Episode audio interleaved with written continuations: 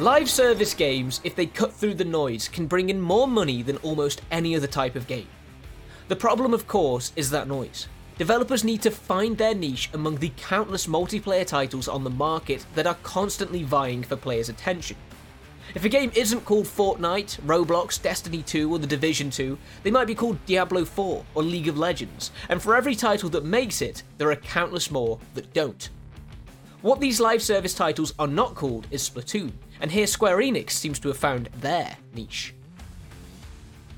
Foamstars is essentially a live service version of Nintendo's multiplayer shooter for consoles, or PlayStation 4 and 5, where, of course, the Splatoon series has never set foot.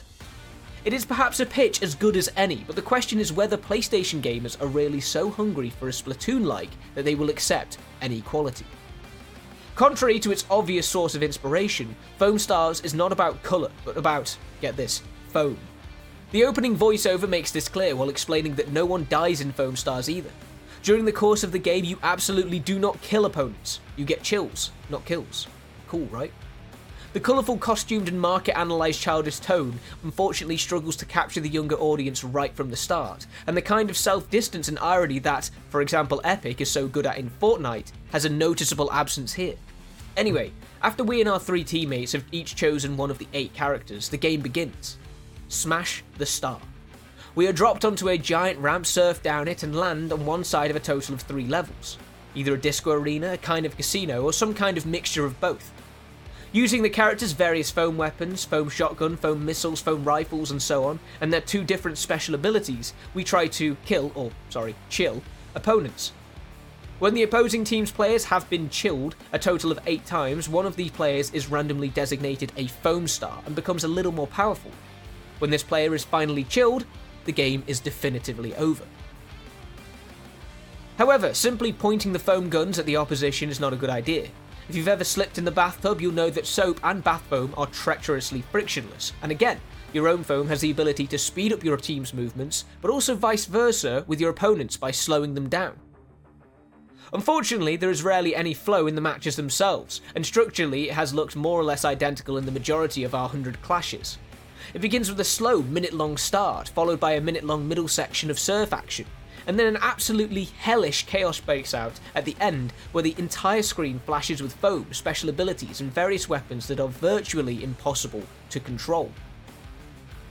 But sometimes there are a few games where it works out, it ebbs and flows, and these pulse pounding aggressive advances in overtime make us want to like Foamstars more than it perhaps deserves.